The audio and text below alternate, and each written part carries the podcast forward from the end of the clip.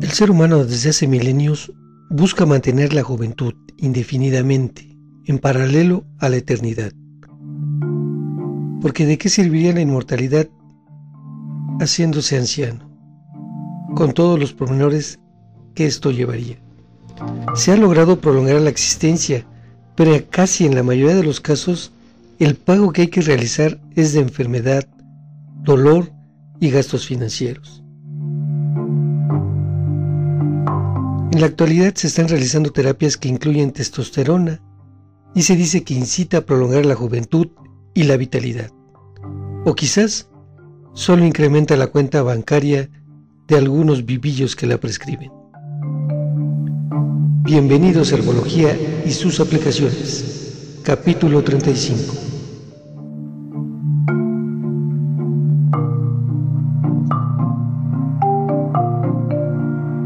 Hoy tocaremos el tema de la testosterona, su funcionamiento en nuestro cuerpo, los síntomas de su decremento o su exceso en el mismo.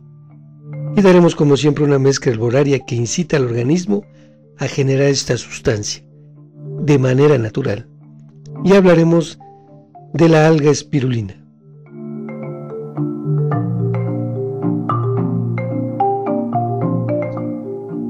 La testosterona es una hormona esteroidea debido a que emana del colesterol.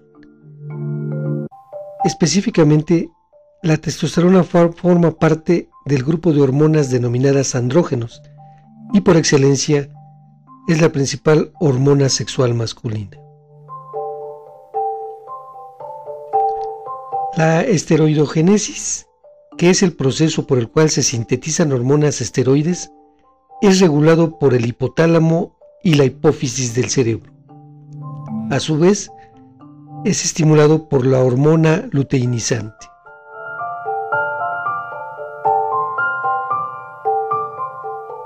Otro tipo de hormonas esteroideas sexuales son los estrógenos.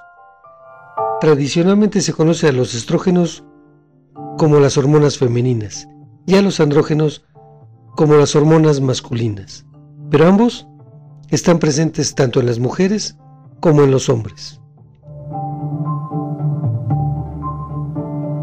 La testosterona es producida por los testículos y en menor medida en las glándulas suprarrenales.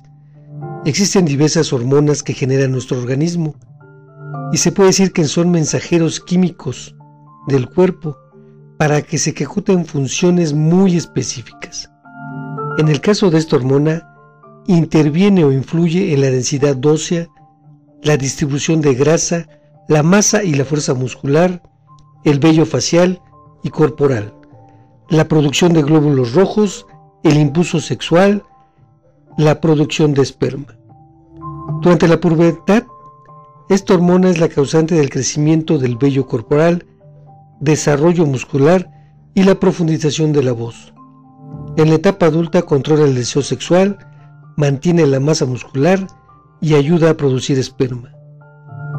Todo esto es evidente que estoy hablando del varón, y aunque es conocida como la hormona masculina, también en la mujer se produce esta sustancia, y es en los ovarios donde sucede este hecho, e interviene en el crecimiento de los huesos y en órganos saludables. Por lo general, los niveles máximos de esta sustancia son durante la adolescencia y se prolonga en los primeros años de la edad adulta. Conforme pasan los años, este nivel va en decremento sobre todo después de los 30 o quizás hasta los 40 años. Esto es inexorable e inevitable. Aunque depende de nuestros hábitos de vida el porcentaje que disminuye de manera continua.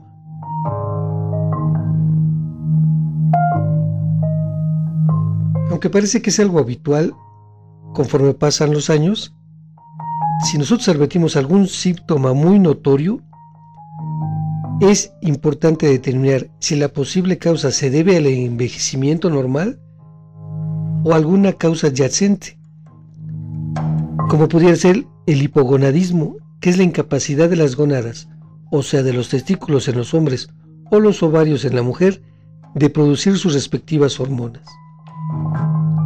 En el hombre puede generarse debido a un problema con los testículos o con la glándula pituitaria, que es la que controla a los testículos.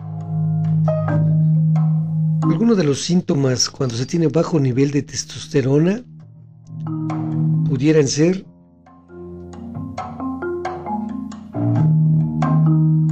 reducción, reducción muy importante del deseo sexual, menos erecciones espontáneas y e infertilidad.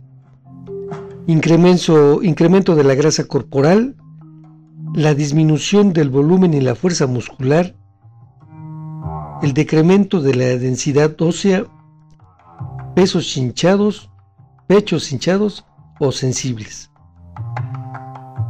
y la pérdida de pelo corporal. Una disminución muy importante de la sensación de energía.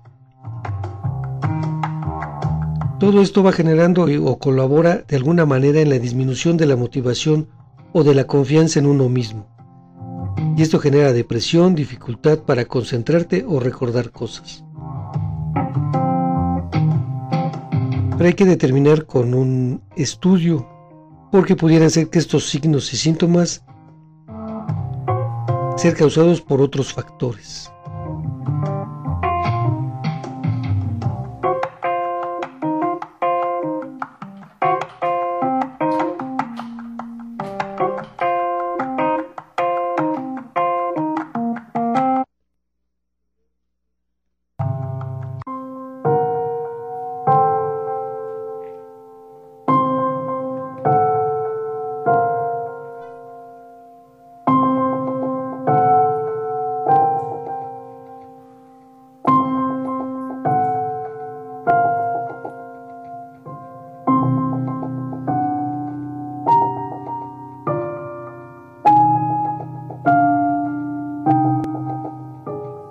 De la terapia de testosterona, yo considero que es muy claro que logra ayudar a revertir los síntomas del hipogonadismo. Aunque dudo mucho que en un hombre mayor sano se obtenga mayor vitalidad o se prolongue la juventud. Con hábitos de ejercicio y alimentación se obtendrán mejores resultados. Pero algunos hombres suponen que hay algún tipo de regresión a la juventud y se sienten más vigorosos si toman medicamentos que incluyan testosterona. Recordemos que la mente suele hacer cosas maravillosas, aunque debemos de tener en cuenta las consecuencias posibles de mantener niveles de testosterona muy elevados.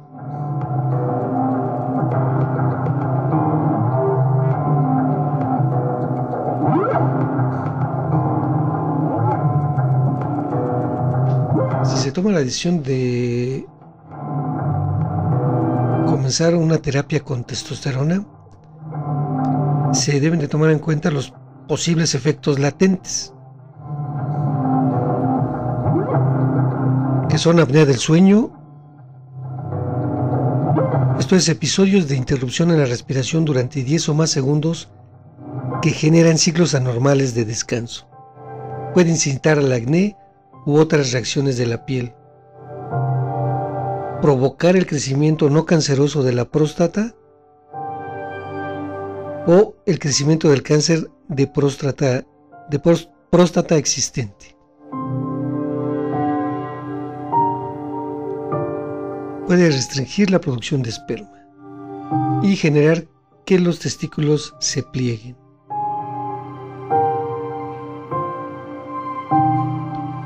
También estimular la producción excesiva de glóbulos rojos. Como siempre yo considero que será más oportuno realizar un tratamiento herbolario que estimule, de ser necesario, la creación de este producto glandular, pero que se deseche de manera eficiente, lo que no necesita nuestro organismo.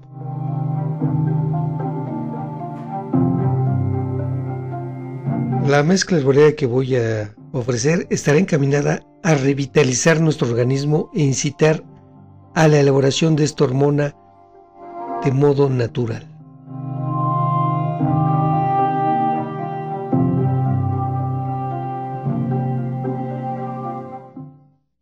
Tome nota, por favor. Planta número uno, gobernadora. Planta número dos, bardana. Planta número tres, jengibre. Y la cuatro sería la alga espirulina.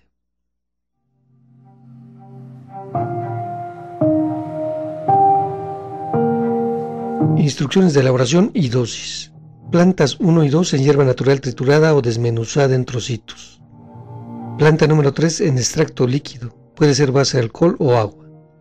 Planta número 4 en cápsulas, tabletas o grajeas de 500 miligramos. Mezclar vigorosamente las plantas 1 y 2, colocar en un recipiente con agua para hervir a fuego lento. Añadir la mezcla elaborada una cucharada sopera por cada litro de agua. Al alcanzar el punto de ebullición esperar 10 minutos, todo esto a fuego lento. Retirar el recipiente del fuego, dejar reposar por 15 minutos y colar. Esta infusión se debe tomar como agua de uso durante el día en pequeños sorbos. Agregar 10 gotas del extracto fluido de la planta número 3 en un tercio de vaso de agua. Puede ser en la infusión antes preparada y tomar dos cápsulas antes de cada comida de la planta número 4. El tratamiento debe ser por 8 semanas. Realizar caminatas en ayunas con el sol de la mañana por 20 minutos. Y aliméntese con huevo, ostras, ajo y brócoli.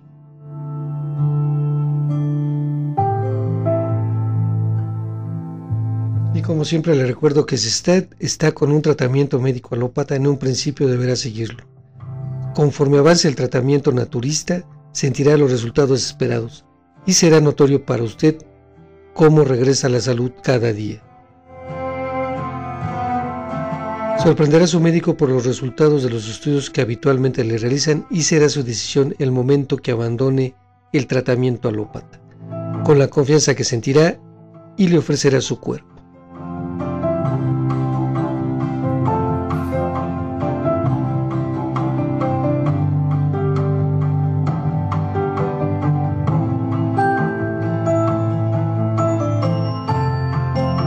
vamos a hablar de una alga denominada alga espirulina y que es un indiscutible combinado de nutrientes de excelente calidad, indicada en casos de anemia, cansancio o fatiga.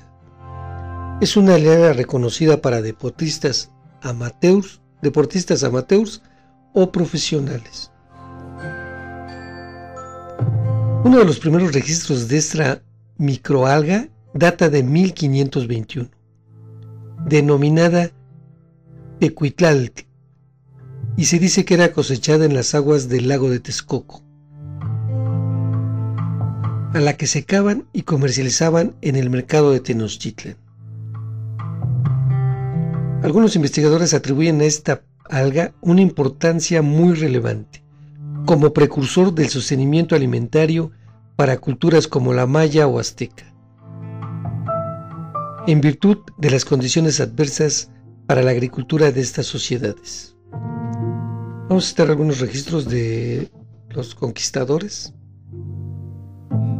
Y decían, no satisfechos de alimentarse de cosas vivientes, ellos también comían una cierta sustancia, como el barro, que, que flota sobre las aguas del lago y que secaban al sol para preservarlo y hacer uso de este como queso, al que se parecía en sabor y en gusto.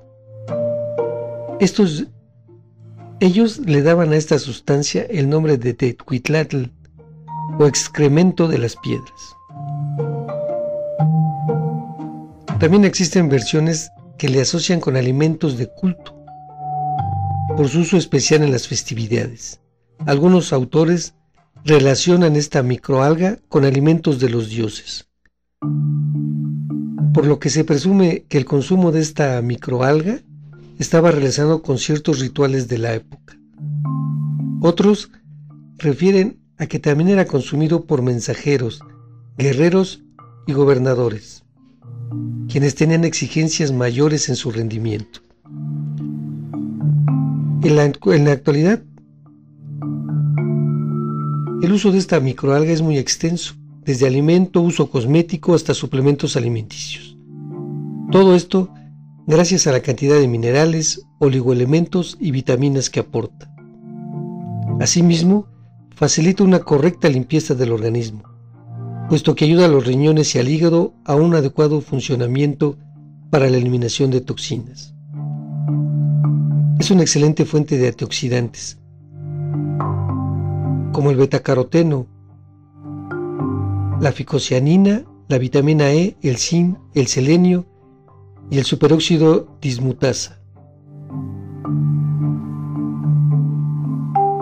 Todos estos elementos generan que la piel luzca más hidratada y rejuvenecida. Además, es, un es una gran detoxificadora de la sangre, ya que nos ayuda a eliminar metales pesados. Fortalece la inmunidad al incrementar la producción de anticuerpos y citoquinas. Una verdadera joya para nuestro organismo. Vamos a consumirla pues.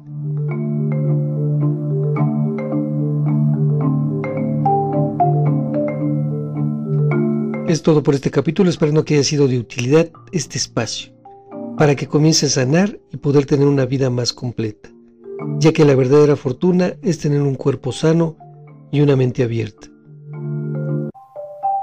Para cualquier comentario o necesidad de alguna mezcla específica, envíeme todos los síntomas y malestares que siente, o los diagnósticos que le mencionaron a mi correo electrónico, y con gusto le elaboraré una mezcla personalizada para atender aliviar y sanar sus males.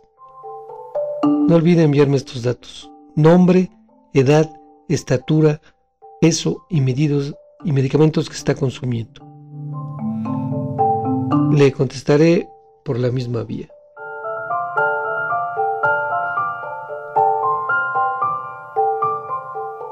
Mi correo es marger.2025.gmail.com.mx hasta la próxima herbología. Mil gracias.